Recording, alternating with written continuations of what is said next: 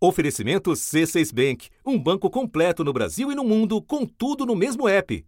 Abra sua conta. Dono de múltiplos talentos e de personagens eternizados na memória do povo brasileiro, Jô Soares partiu no início de agosto, aos 84 anos de idade. Homem do teatro, artista plástico, escritor de sucesso, encontrou na televisão um dos seus maiores palcos, como comediante em programas humorísticos e apresentador de talk show, onde comandou entrevistas históricas e inesquecíveis. Nesta quarta-feira, 28 de dezembro, o assunto reprisa o episódio Jô Soares, gênio de múltiplos talentos. Nele, Matina Suzuki Jr., coautor do livro Memórias de Jô, relembra os principais fatos de uma carreira linda de mais de seis décadas.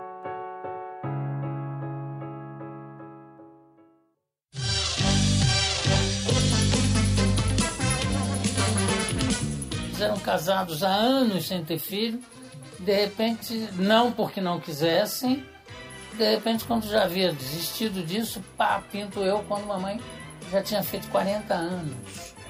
Os dois eram muito semelhantes e muito diferentes ao mesmo tempo. E passaram por situações incríveis na vida, né? E graças a isso, graças a, a, ao humor como, como visão de mundo que eles tinham, não é o humor da piada, é o humor como, como visão de mundo, como uma cosmogonia, é que eu escapei de ser um, um um idiota que os pais pedem tudo e aí o cara vira um playboy idiota. Porque o humor visto como uma coisa cósmica, como uma maneira de encarar a vida e as coisas e as pessoas. O humor é fundamental para qualquer país, para qualquer situação, mas num, num lugar em que é um, um país que é autoritário e que passou por duas ditaduras, o humor eu acho que funciona, que é uma forma de crítica que você pode fazer e que é irresistível. Não tem como, não tem como não fazer. Eu não tenho medo da morte. Eu tenho medo, sempre tive, aliás, é de ficar improdutivo. Ah, mais profundamente, deixado a esperança em algumas pessoas. Ah, que eu pude contribuir com a melhoria de algumas pessoas.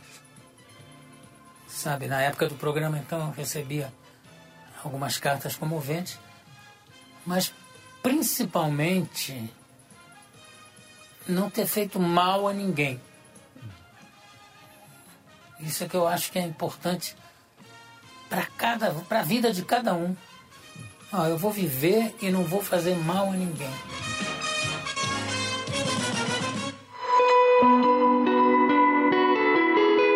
Da redação do G1, eu sou Renata Loprete e o assunto hoje é Jô Soares. Uma conversa sobre o gênio de múltiplos talentos morto aos 84 anos com o jornalista Matina Suzuki Jr., coautor das Memórias de Jô livro editado pela Companhia das Letras, da qual Matinas é diretor de operações. Episódio extra de sábado, 6 de agosto. Matinas, com a sua ajuda, a ideia é cobrir uma fração do imenso legado do Jô, começando pela TV, porque a história dele se confunde com a da TV brasileira, na qual ele teve pelo menos duas grandes encarnações. Eu começo pela dos programas de humor. O que é que te parece essencial destacar disso? Renata, o Jô tinha uma capacidade de, de ir aprendendo com as coisas. Né? O Jô não era um estudioso, sistematizado, de nada. Mas ele, com o talento imenso que ele, ele tinha, ele absorveu, eu acho, e trouxe para a televisão a influência de três uh, tipos de humor que eram muito fortes no Rio de Janeiro na década de 40 e 50. O primeiro é o humor do rádio, tradição do Balança Mas Não Cai, é, dos programas humorísticos de rádio, e que é muito revelador, porque ele vai trabalhar a vida inteira com um dos nomes mais importantes é, do humor do rádio, que foi o Max Nunes, como redator Sim. de programa de rádio. Como nós estamos em anos de eleições, eu vou lembrar um texto do Max Nunes falando de um candidato a cargo eletivo, que diz assim: Você foi eleito? Eu não. Matéria de eleição, nunca mais vou me meter. Fiz comício, pintei faixa, fui contra a corrupção, levei supapo, bolacha, me chamaram de ladrão. E no fim não sou eleito? Essa não. Falei em mesa redonda, quadrada, retangular. Falei em mesa de pôquer, de bar, de sinuca, de bilhar. E no fim não sou eleito. É de amargar. Mandei fazer bandeirinha nas cores verde e amarela. Vote em mim, numa caixinha. Beijei gente na favela. Discursei, falando alto, que em mim tivessem fé. Que eu ia botar asfalto no Morro do Jacaré e a turma não me quer. Gritei que o petróleo é nosso, para ver se agitava a massa. Li trechos de Rui Barbosa, um dos orgulhos da raça. E no fim não sou eleito? Isso tem graça? E todo mundo dizia: é em ti que eu vou votar. Manda cédula em teu nome. Eu mandava um pacotinho, eles punham num cantinho que é para anotar telefone. Mas o pior vem depois. E não tem explicação. Na hora da votação, foi uma zorra total. Foi uma zorra sem fim. Foi tamanha confusão que nem eu votei em mim. Ah, Então, é, desde já ele pega essa tradição muito forte. A outra tradição é a tradição é, do teatro de revista, que é muito forte também no, no, na, na, Praça Tiradentes, no, no, Rio de Janeiro. Ali é uma escola de humor fantástica, né? uma escola de humor a céu aberto ali, é, das pessoas indo de um teatro para o outro e aprendendo a fazer, e dali saíram grandes talentos do humor nacional. E o terceiro era do cinema, da chanchada. Né? Os Cari, do Grande Antelo, não é à toa que o primeiro filme do que o jogo participa, O Homem do Sputnik, é um filme da chanchada. Né? É o aparecimento do jogo para o grande público brasileiro. Eu vim especialmente para vê-lo. Já sei, atravessou o oceano. Não, eu sou seu vizinho, vim de Supersônica. Mas por que essa pressa toda? Para estar na vanguarda. Nós somos sempre os primeiros. Então, somado à, à visão internacional dele, ele é um, né, viajava muito desde muito pequeno. O pai dele foi um dos primeiros caras a, a investir em bolsa no Brasil, ficou muito rico, o seu Orlando Soares. Quando eu nasci, minha mãe já tinha 40 anos. Então, é claro, mãe e pai, tudo que eu fazia já era aprovado de cara. Pelo fato de sempre ser gordo, eu preferia ser conhecido pelo espírito do que pelo físico. Tendo estudado na Suíça, é, ele, ele tinha uma visão internacional. Então, com todo o talento, com essa visão internacional, essa coisa toda, somada a essas três grandes escolas que ele absorveu muito bem, eu acho que não tinha muito erro. Né? A, a, a, o, o, o pacote todo era muito bom. Ele pegou uma geração de humoristas maravilhosos também. E como é que você acha que isso se consolida nas décadas de 70 e 80? Ele começa com a família Trapo, e era uma experiência, vamos dizer assim, muito brasileira do sitcom, né? que já era um formato maduro na televisão americana. E o, ele com Golias, Zelone, essa coisa toda. Eu lembro, Matinas. Eu não entendia nada, mas eu lembro, tá? não acredito. Sim. não é do seu tempo, Renata. Mas... Com certeza é, mas depois, a gente, depois a, eu, eu te mostro em detalhes. era, vamos dizer assim, era uma coisa muito mambembe, né? Um sitcom mambembe feito na base do do improviso e do talento da, das pessoas ali. Acho que foi a primeira sitcom que se fez e era gravado como se fosse ao vivo, realmente. O que ficasse de errado ficava errado, quer dizer, não, não parava no Teatro Record. E tinha uma plateia maravilhosa que ia assistir como se fosse o teatro. Tinha o Zelone, o Otelo Zelone, um dos maiores atores com quem eu já trabalhei, a Renata Fronze, que era o casal dono da casa, Cidinha Campos e o Ricardo Cordial, que eram os filhos, e o Golias, que era o, o, cunhado, que não trabalhava, e eu, que era o mordomo da casa, que era um empregado, mas que eles achavam que ficava mais chique ser mordomo e tal. E eu escrevia isso com o Carlos Alberto de Nóbrega. A gente, a gente bolava a coisa primeiro juntos, dividia em cenas. Quando a Globo começa a, a se firmar como uma grande canal brasileiro, aí com Walter Clark, Boni, uma geração é, que mudou a televisão brasileira, o humor cresce muito e torna-se torna um, um ponto de, de audiência muito forte né, dentro daquele conceito de grade que eles construíram, né, que era jornal, novela, jornal, uma atração. Né? Sim. E, e pelo menos duas noites eram noites dedicadas inteiramente ao humor. Das cinco noites da semana, duas pelo menos eram humor.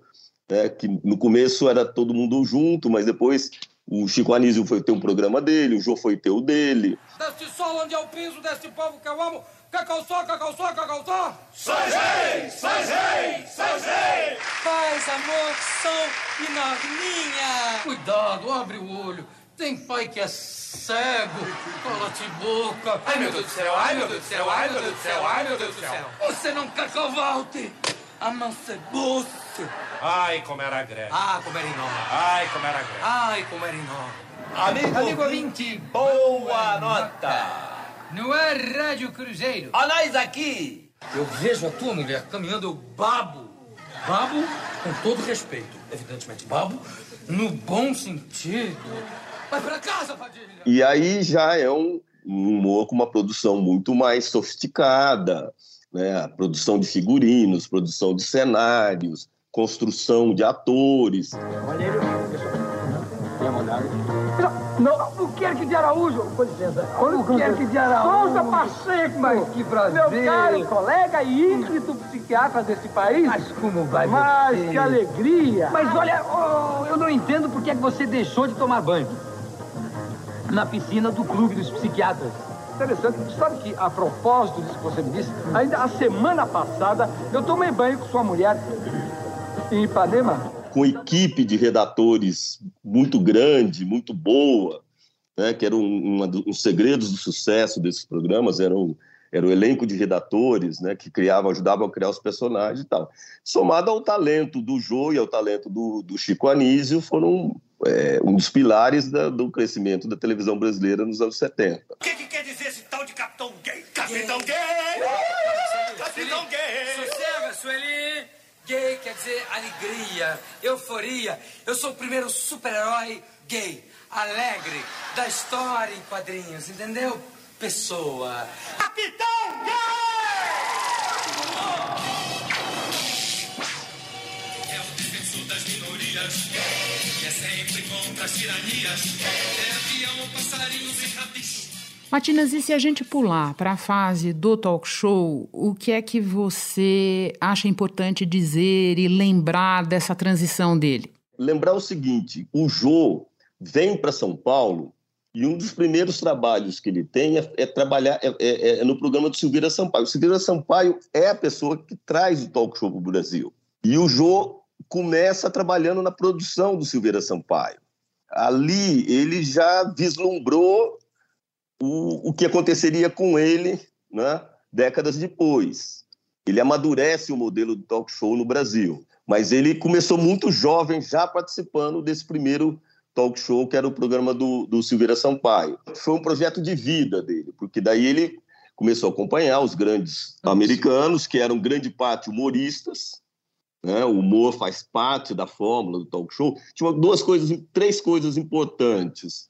Eh, Renata, que ele. Primeiro, público. Né?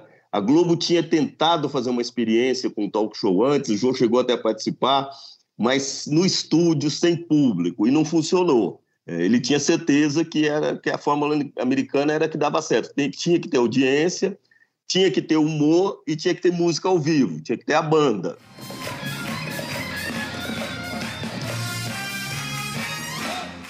Com os ingredientes e mais o talento do Jô, capacidade incrível que ele tinha de, de entrevistar, porque ele, ele conhecia uma infinidade de assuntos, né? falava cinco línguas, era um, era um homem de interesses gerais, essa coisa toda, ele podia conversar com qualquer um.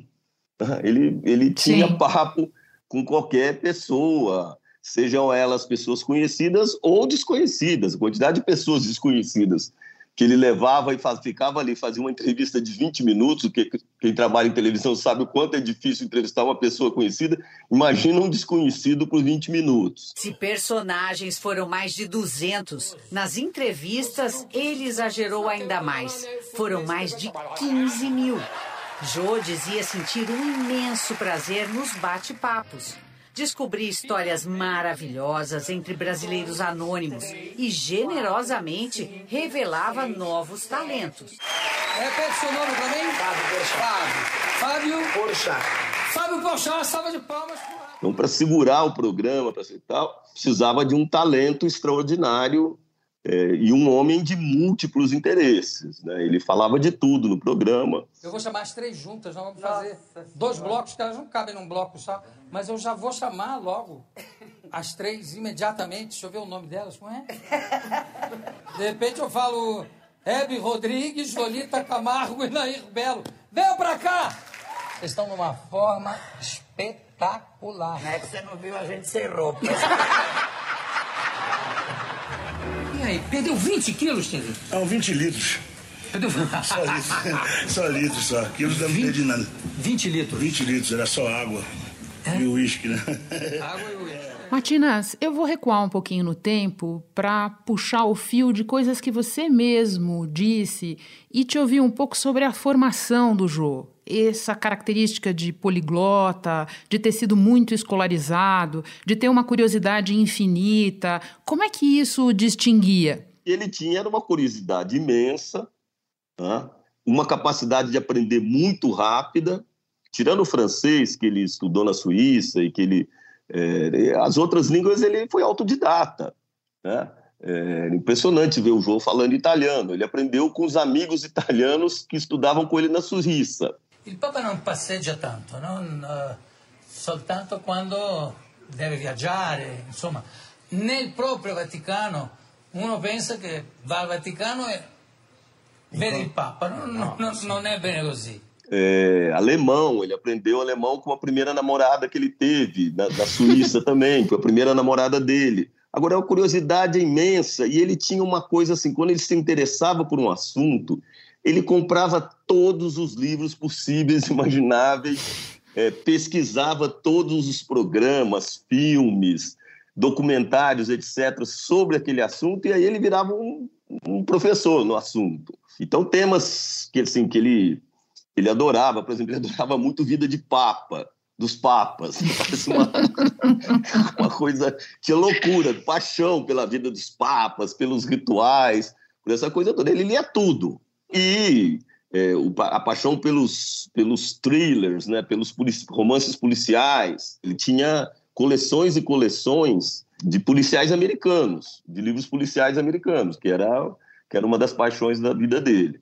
Então, esse essa curiosidade imensa e essa facilidade de aprender as coisas muito rapidamente foram, para, assim, na minha visão, a escola dele. Sim. Né? Sim. É, foram formando a, a escola de aprendizado dele. Matinas, dado o peso da televisão no Brasil ainda hoje, talvez muitas das pessoas que nos ouvem não saibam ou não tenham ideia da dimensão do trabalho do Jô no teatro. Pode falar um pouco disso? Ele começa fazendo teatro na televisão. Né? Ele começa no Rio de Janeiro ainda, com a Tônia Carreiro, fazendo teleteatro. Foram as primeiras aventuras do Jô na televisão. E daí ele passa a, a, a, participar de montagens, essa coisa toda, até que a Ruth Escobar, em 68, convida ele para dirigir a primeira peça, que é justamente Romeu e Julieta, do Shakespeare. Imagina, a primeira, primeira de cara, versão dele de cara era um Shakespeare. E a partir daí ele vai é, continuar no teatro, seja fazendo direção, seja produzindo os próprios espetáculos, né? A paixão primeira nunca foi abandonada. Jô Soares amou e se dedicou a escrever e atuar no teatro. O teatro é a base de tudo, o palco, e tudo é teatro. Começou no final dos anos 50. Atuou ao lado de Cacilda Becker, que o incentivou a fazer direção de espetáculos. Dirigiu clássicos de Nelson Rodrigues. Encantou plateias no Brasil e em Portugal, declamando poemas de Fernando Pessoa. E interpretou personagens irreverentes de tramas históricas adaptadas por ele mesmo. No Teatro da PUC de São Paulo, em 2018, dirigiu e atuou pela última vez. Interpretava um juiz na peça A Noite de 16 de janeiro. Essa era a data de nascimento do Jô e a coincidência foi o que o fisgou para esse último espetáculo. Ela é culpada ou inocente? Eu vi hoje falarem muito sobre o Jô como um dos introdutores do stand-up comedy no Brasil, mas ele não ele não gostava muito disso, porque, na verdade, os espetáculos dele, embora fosse um espetáculo solo, e, e por isso as pessoas fazem essa associação com, com, com stand-up comedy, ele era, ele, na verdade, eram mini shows, né, com imitação, com dramatização, com construção de personagens, com uma série de coisas que ele mesmo fazia, porque ele mesmo dirigia e ele mesmo atuava, era um, é um tipo de atuação no palco de comédia que não é propriamente um stand-up. Ah, o Joe não gostava muito que fosse o trabalho dele fosse confundido, não porque ele tivesse preconceito, não porque ele não gostasse do stand-up, mas porque ele diziam que são filiações no humor diferentes, né? Vem de tradições diferentes do humor. E, mas ele traduziu, aí traduziu Shakespeare várias vezes, fez montagens espetaculares do Shakespeare, do Ricardo III, por exemplo conhecia teatro, os grandes atores, que conhecia teatro no mundo inteiro. Matinas, você mencionou há pouco o gosto dele por romances policiais, as coleções, tudo que ele lia. E foi com um romance policial que ele deu um pontapé inicial super exitoso numa carreira literária, certo? Sim, Renata, era, era, era a paixão dele, né? Era escrever. Ele só fazia thrillers, né? Os livros dele eram thrillers humorísticos, vamos dizer assim. E, e, ele também discutia profundamente as diferenças entre um thriller e um romance policial. Leitor voraz também escrevia muito, não só artigos e colunas em revistas e jornais como o Globo e Folha de São Paulo, nos livros, o destaque eram romances com assassinatos em série, misturando pesquisa histórica e ficção. Foram quatro romances, além de O Xangor de Baker Street, O Homem que Matou Getúlio Vargas, Assassinatos na Academia Brasileira de Letras e o último, As Esganadas, de 2011. Mas, Renata, o, o, o êxito assim, foi um êxito de vendas no Brasil muito grande, o primeiro livro, Xangor de Baker Street, mas você sabe que ele foi editado nos Estados Unidos pelo um dos mais importantes editores do mercado americano, na, menor, na melhor editora americana, que era Knopf, o, o, Bob Gottlieb, que foi o editor dele, era o editor é, em, em, Nova York, né? e o Bob pagou 150 mil dólares de cara para ficar com o livro, os direitos do livro em língua inglesa, no mercado americano. E o que era uma, uma, uma soma astronômica para um autor brasileiro que estava começando. Né? Então, é, essas coisas que eu acho que, é, essa frase que, que é comum se dizer, né? Tem uma vida maior que a vida.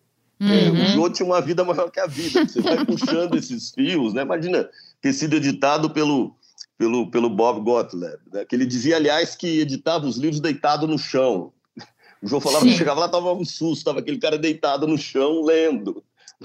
Martinas, alguma grande história dessas que você deve ter colecionado e que pode nos escapar aqui, que você acha que seria importante lembrar? O Jô, por exemplo, é, participou, talvez, da Bienal de São Paulo mais importante de todas, que foi a Bienal da Pop Art de 1967. Vieram para o Brasil os grandes papas da, da pop art americana né? uh, Andrew Hall, Liechtenstein, Jasper Jones. E, o, e, um dos. E lá estava o Jô Soares. Entendeu? Daí, quando você começa a olhar essas coisas, é uma surpresa atrás da outra.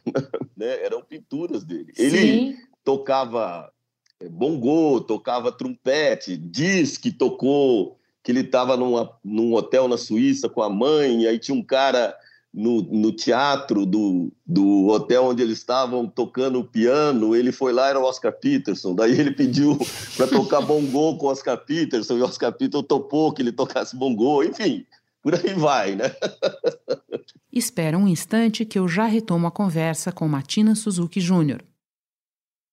Com o C6 Bank, você está no topo da experiência que um banco pode te oferecer.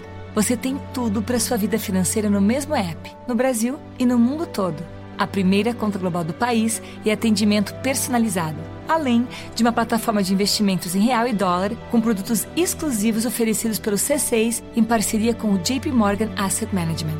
Quer aproveitar hoje o que os outros bancos só vão oferecer amanhã? Conheça o C6 Bank. Tá esperando o quê? C6 Bank.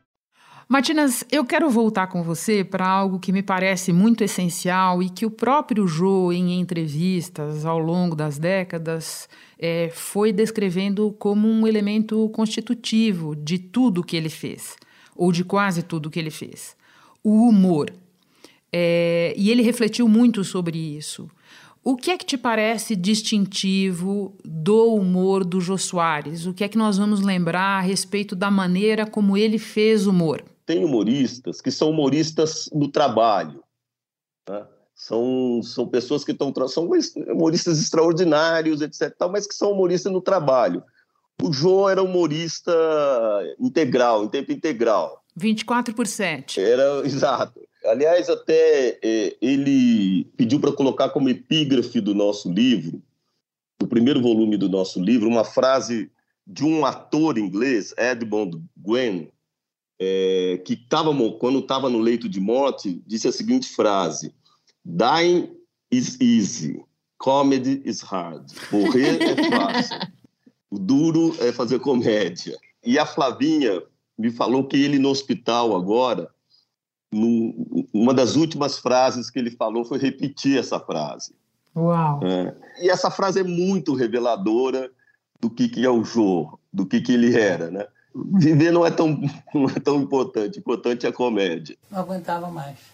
Ah, você tem que falar, você tem que contar essas histórias. Você tem que falar. Então era todo mundo, Flavinha, Luiz, Matinas, Willem Van Verelt, toda a turma da minha produção. Era só pedindo, pedindo, pedindo, pedindo, pedindo, pedindo, pedindo. Aí um dia não deu mais. Aí é que eu vi que talvez eles tivessem razão. Porque eu achava que não tinha motivo, não tinha porquê. Aí eu vi que realmente eu tinha vivido bastante. Eu não consigo me ver. Eu não vi um programa que eu tenha feito. E também não, não li um livro que eu tenha escrito.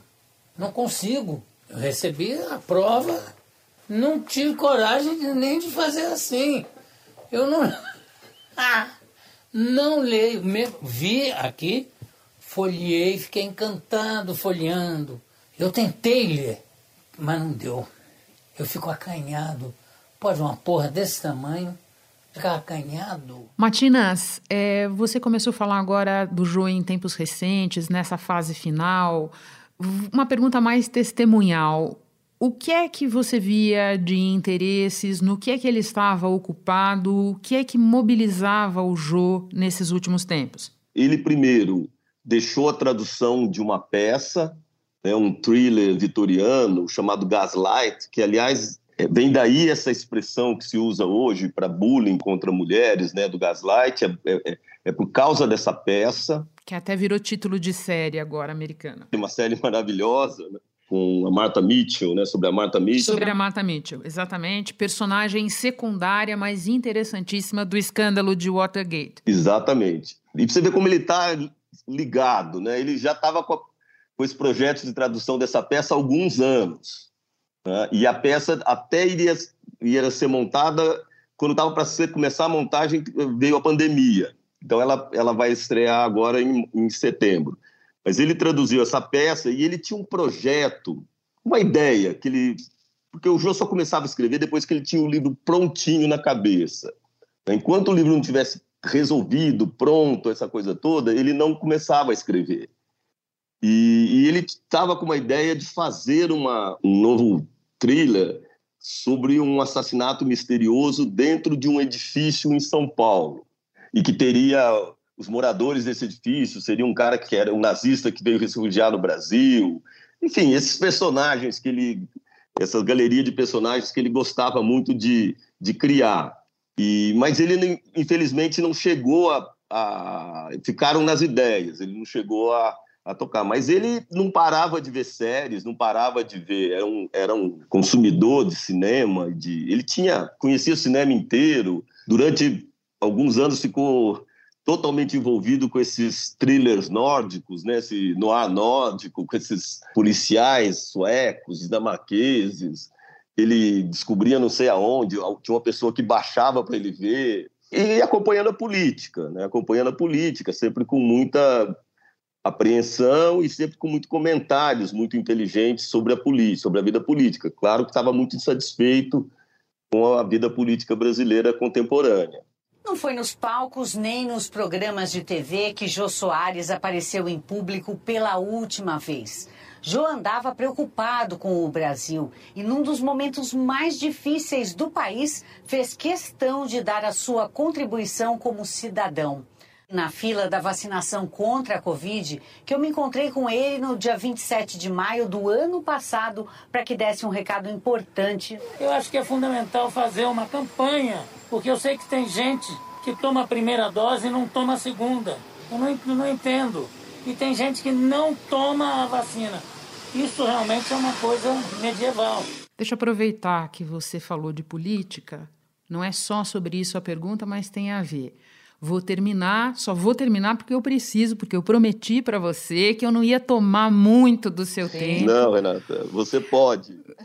Matinas, as coisas acontecem quando elas acontecem, e daí eu te pergunto qual é o significado de perder o Jô no Brasil de hoje. A ausência de, do Jô na cena pública hoje é uma ausência reveladora, Renata. Reveladora de um país que perdeu graça, perdeu charme, perdeu é, humanidade, sabe? Perdeu uh, um alargamento de horizontes, por uma série de, de motivos é, que levaram ele a ficar fora da cena pública, mas é, é uma ausência que significa muito, na minha visão, né? porque eu acho que se teve uma coisa que o João conseguiu fazer na vida é que os brasileiros acreditassem que o Brasil podia ser melhor do que era o humor, a, a generosidade, a inteligência, a, o, o, aspecto humanista do jogo, todas essas coisas, é, enquanto você estava ali assistindo, nos proporcionava uma ideia de um país melhor, né, de algo que a gente poderia ser e que infelizmente é, hoje, agosto de 2022, é, não dá para gente, eu acho que não dá para acreditar nesse país. Matinas, eu nem tenho como agradecer você ter aceitado conversar hoje, um dia atribulado e especialmente doloroso para você. Antes de encerrar, eu preciso contar a quem nos ouve que você é não só o melhor entrevistado que poderia haver para este episódio, como o editor que mais me ensinou na profissão. Muito obrigada por hoje, muito obrigada por sempre. Renata, você me deixa emocionado. E não acreditem na Renata, tá? É, tudo que ela fez e ela conseguiu é por, por ela mesma. Eu, eu, o que eu tentei fazer foi não atrapalhar a carreira dela, tá bom? Matinas, um beijo grande. Beijão, muito obrigado, Renata. A vida continua, a vida é, sabe, é o que a gente veio fazer aqui, é, é viver. Muito obrigado a todos vocês, um beijo do gordo.